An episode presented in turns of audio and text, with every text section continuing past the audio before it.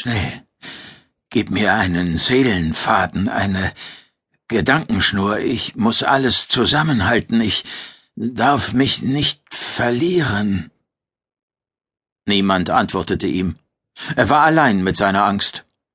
Perirodans drängende Gedanken, in denen die Furcht um die anderen jene um sich selbst übertraf und die so typisch für ihn waren, sollten helfen, die Angst zu besiegen, wenn sie schon keine Lösung herbeibeschwören konnten. Aber es war sinnlos.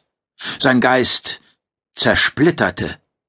Gedanken teilten sich, Sätze zerfielen in Halbsätze, die zu Einzelwörtern zerbröselten, und schlimmer als das, gingen ihm die Zusammenhänge verloren. Immer schneller, bis er zum willfährigen Mentalpiloten von Mikrojon geworden sein würde. Mikrojon. Das Schiff, das wie ein treuer Verbündeter, ja beinahe wie ein Freund gewirkt und dessen Angebot er vertraut hatte, Pilot des obeliskartigen, fremdartigen Schiffes zu werden. Zu Risiken und Nebenwirkungen, mit zusammengepressten Lippen lag er in einem Tank voller Flüssigkeit, die ihn wie eine zweite Haut umschloss und ihn problemlos atmen ließ. Sobald er jedoch den Mund öffnete, geriet ihm die Flüssigkeit in den Hals und löste einen Erstickungsanfall aus. Dieser elende Tank. Nicht verlieren, einen Faden, eine Schnur. Er rang mit den Gedanken, die sich in Windeseile in immer kleinere Fetzen zerlegten.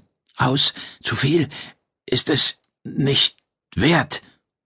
Körperliche und seelische Qualen erleiden, um Pilot von Mikrojon zu werden, war das kein zu hoher Preis? Konnte er wirklich zu einem echten Piloten des Obelisken werden, wie viele andere Lebewesen in ferner Vergangenheit, bevor die Halbspurchangeure das Gebilde ins Museum gesteckt hatten? Oder hatte Mikrojon ihn getäuscht und in eine Falle gelockt? Museum, Gefängnis, Tank. Es war ein enger Raum um ihn herum, in etwa so groß wie die Kommandokapsel der Rakete, mit der er damals zum Mond geflogen war. Risikopilot hatte man ihn damals genannt und damit den besonders gefährlichen Job des Raumflugtestpiloten umschrieben. Damals hätte er etwas so Schlimmes wie dieses Erlebnis kaum für möglich gehalten. Gleichzeitig drangen bruchstückhaft Erinnerungen in sein Bewusstsein von anderen, mindestens ähnlich einschneidenden Erlebnissen. Warst ein Teil von Bardiok. Körpertausch in Nauphaum. Simusense in Terrashallen. Wo also lag sein Problem?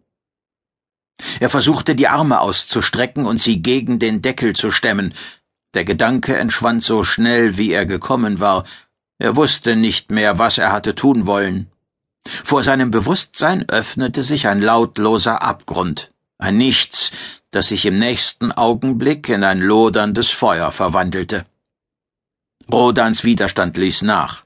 Seine Gedanken fragmentierten in Teile von Worten und schließlich in Buchstaben, die wie dünne Pfeile in alle Richtungen schossen und dabei zerfaserten. Es wurde leerer und leerer in seinem Innern. Etwas zerrte an ihm, ein fremder Einfluss, den er in diesem Augenblick vergaß, als sein Bewusstsein endgültig zu zerreißen drohte.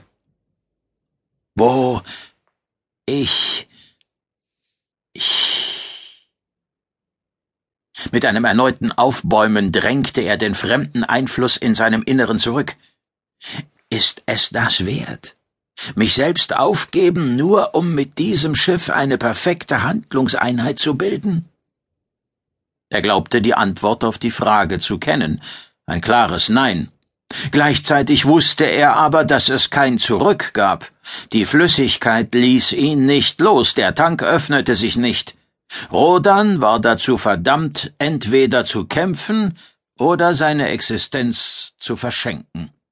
Dreitausend Jahre für nichts.